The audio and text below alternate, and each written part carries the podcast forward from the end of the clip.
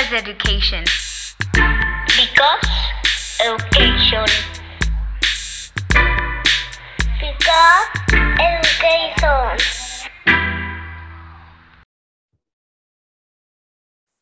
Hola, ¿cómo están? Bienvenidos a un nuevo episodio de Be Because Education.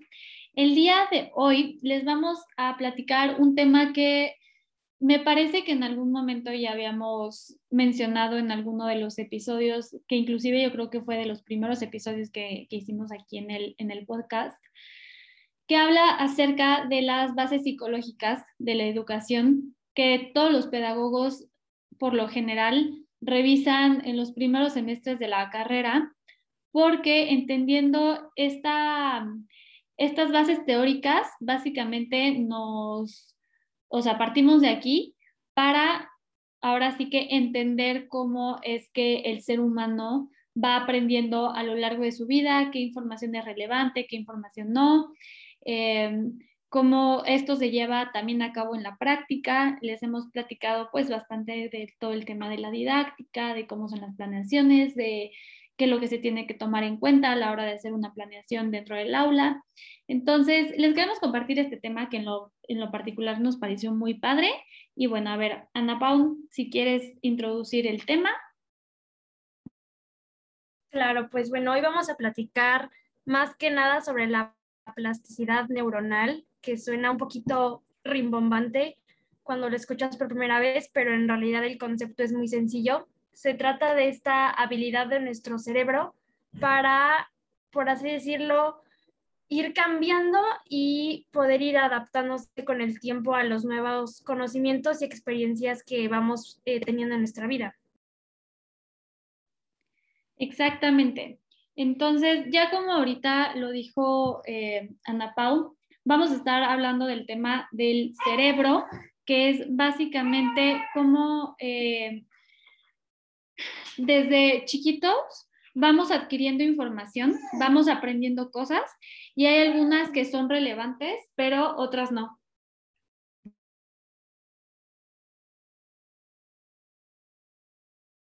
Sí, justo como lo menciona Ren, em, hay cosas que obviamente a lo largo de nuestra vida vamos adquiriendo un montón de información y sería imposible para nuestro cerebro que aunque tiene una gran capacidad, pues mantenerla toda ahí, ¿no? De hecho, tampoco sería sano que nos acordáramos y retuviéramos todo lo que vamos viendo en nuestro día a día.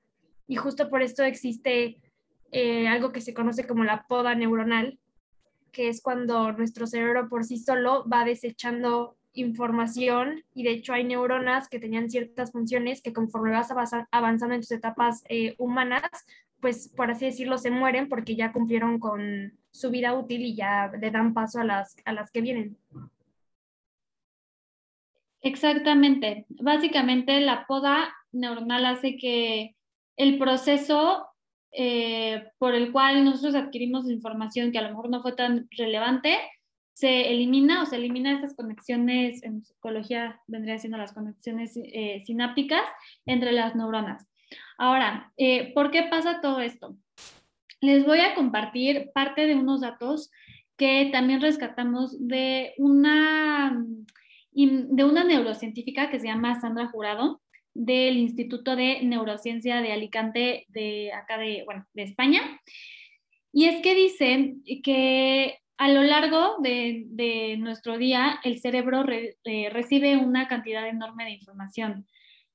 Y por ello, nuestro mismo cerebro selecciona aquella que es importante y desecha de la que no es. Por ejemplo, dice que nuestro cerebro pues viene siendo básicamente una máquina de filtrar información de una manera súper poderosa. De hecho, desde pues ya muy pequeños nosotros ya empezamos a decidir qué tipo de información nos es relevante y de la cual pues realmente podemos prescindir de manera automática, ¿no? Eh, por ejemplo, ella dice, no sé, a, a, lo mejor ahorita yo a nivel de reconocimiento facial, si estoy enfrente de una persona, mi cerebro se está centrando básicamente en tres puntos principalmente, ¿no? En los ojos, en la nariz y en la boca. Y el resto lo compone, pues, no sé, por ejemplo, el contexto de la sala de estar, pero ya no se le presta eh, una especial atención a eso, ¿no? Entonces, como el cerebro, pues, selecciona una eh, cantidad de información pues abundante, básicamente se centra en los aspectos que están relacionados con la supervivencia o con el estrés o con esos que nos llaman más atención, ¿no?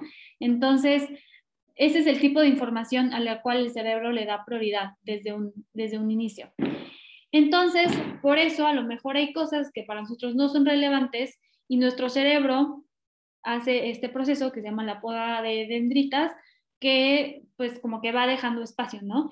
Y nos ha pasado yo creo que muchas veces que dicen, ay, ¿te acuerdas de esto? Ay, no, pues no, no me acuerdo, ¿no? Porque a lo mejor y en ese momento, no sé, si estabas este, tú en tu clase y la Miss estaba explicando algo, no le estabas prestando tanta atención a esto y a lo mejor tú te estabas concentrando más por el ruido que había allá afuera o este, porque tenías alguna preocupación y le estabas dando vueltas a eso y a lo mejor el contenido que te estaban enseñando no se te quedó tan grabado. Exacto, y a mí algo que me llama mucho la atención es, primero que nada, la capacidad de nuestro cerebro para que automáticamente él decida qué sí nos sirve y qué no, y que todo esté orientado como a la supervivencia, ¿no? Que parece que, pues parece ser una de las funciones más básicas de nuestro funcionamiento como humanos, pero sí es una de las más importantes y es, las que es una de las que nos va ayudando a evolucionar y adaptarnos al ambiente y a todas estas nuevas experiencias que vamos teniendo. Y no sé, me parece que es necesario entender este proceso porque justo con este podemos justificar esta idea que tenemos los pedagogos de que la educación es para toda la vida, porque pues tenemos a veces la idea de que los niños, como son más chiquitos y son más curiosos y más creativos, pues están como más abiertos a recibir nueva información y a aprender, a experimentar, pero pues aunque una vez que creces eres adulto y vas madurando, eso, esos procesos se vuelven un poquito más complicados eh, la plasticidad neuronal es la que te ayuda a adaptarte, a interesarte en nuevas cosas, a recibir y a modificar incluso esas cosas que tú pensabas que ya tenías muy fijas. Exactamente. Y este, este punto que, que aborda Ana Pau me gustó mucho y creo que es bien importante porque nos hemos dado cuenta que los niños tienen una facilidad impresionante para aprender cosas. Pueden meterse un nuevo deporte y lo hacen súper bien de una u otra forma. Les das un iPad y, o sea, en cuestión de minutos descubren cómo funciona, ¿no? Y, y muchas veces eh, se dice esto entre los adultos, como, ah, es que los niños ya traen el chip integrado. No, a ver, sí, obviamente crecieron con la tecnología, ¿no? En este caso, pero no es más que no es más que la curiosidad y esta plasticidad neuronal que está todavía como súper moldeable que les ayuda a ellos a aprender cosas nuevas. No significa que un, em, pues que un adulto no lo pueda hacer, pero claro que conforme vamos creciendo, ya nos acostumbramos a hacer las cosas de una forma, pues, mm, pues ya muy establecida, ¿no? Y los niños, pues los niños no, o sea, los niños son bien curiosos y tienen esta facilidad para eh, aprender cosas nuevas. Y de hecho, de esto también les quiero platicar. La plasticidad neuronal es importante porque pues es la que nos hace capaces de cambiar, ¿no? Mediante la plasticidad nosotros podemos modificar hábitos o conocimientos que ya están predeterminados y así aprender cosas nuevas. Entonces, por ejemplo, ¿no? Em, al principio a lo mejor si yo me quiero meter a, no sé, hacer algún tipo de ejercicio, me quiero meter a, no sé, fútbol, por ejemplo, eh, si yo nunca he hecho fútbol, pues a lo mejor se me va a hacer complicado en un inicio. ¿Por qué? Pues porque es algo que no está todavía en mis redes neuronales, ¿no? Em, pero ya conforme yo voy creando estas conexiones, o sea, mi cerebro los va, los, los va formando, entonces, ya para mí va a ser muchísimo más fácil, em, pues, llevar a cabo este deporte.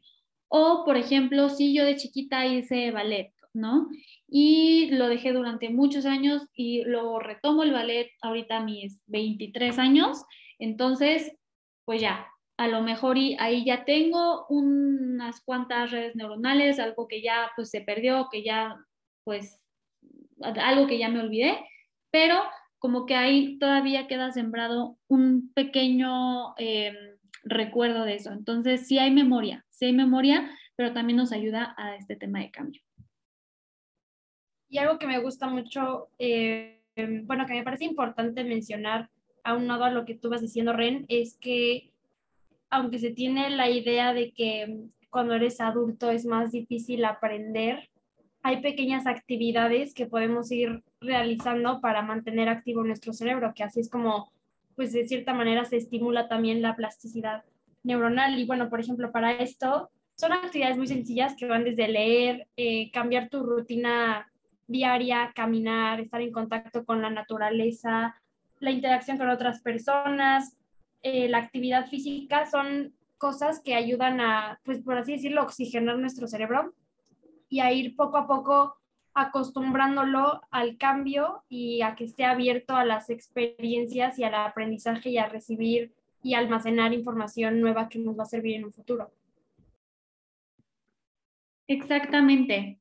Entonces, es bien importante, ya sea que estén en contacto con niños chiquitos o con niños en general, o que trabajen con ellos, o simplemente si es papá o mamá o así, pues que aprovechen también esta etapa, ¿no? Para, eh, pues, inculcar las cosas, pues, importantes, no únicamente en temas de habilidades, sino también en temas de la constitución como persona, ¿no? O sea, en, en, esta etapa de la niñez, pues se pueden aprender cosas muy padres sobre nosotros como autoconcepto de la persona, punto de que lo que le dices a un niño o una niña en esta etapa se le va a quedar súper grabado, ¿no? O sea, si le dices, tú eres muy buena en esto, el niño al final lo va a ir aprendiendo.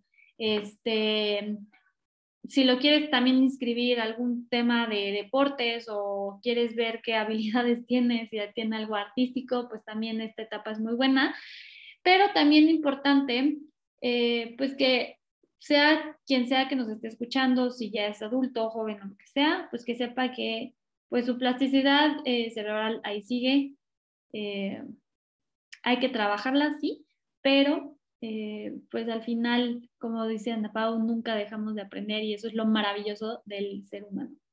Entonces, Ana Pau, no sé si tengas algo más que pues agregar para terminar este, este episodio. Pues sí, nada más me gustaría que los que nos están escuchando se queden con esta idea y esta motivación de que el aprendizaje es para toda la vida eh, la educación no termina porque nunca dejamos de ser seres humanos y siempre hay algo nuevo que podemos implementar en nuestra vida. Entonces, no se desanimen si al principio no les sale algo, si les cuesta trabajo, porque es un proceso. O sea, el cerebro, aunque es magnífico y es maravilloso, no hace nada en segundos. Es un proceso que hay que tenerle paciencia, pero pues está ahí y hay que aprovecharlo. Exactamente. Y bueno, como siempre, esperamos que les haya gustado, que les haya sido de utilidad y pues que puedan aprovechar esta información, aplicarla. Y, bueno, nos estamos viendo, escuchando más bien para el siguiente episodio. Les mandamos un abrazo muy grande y hasta la próxima.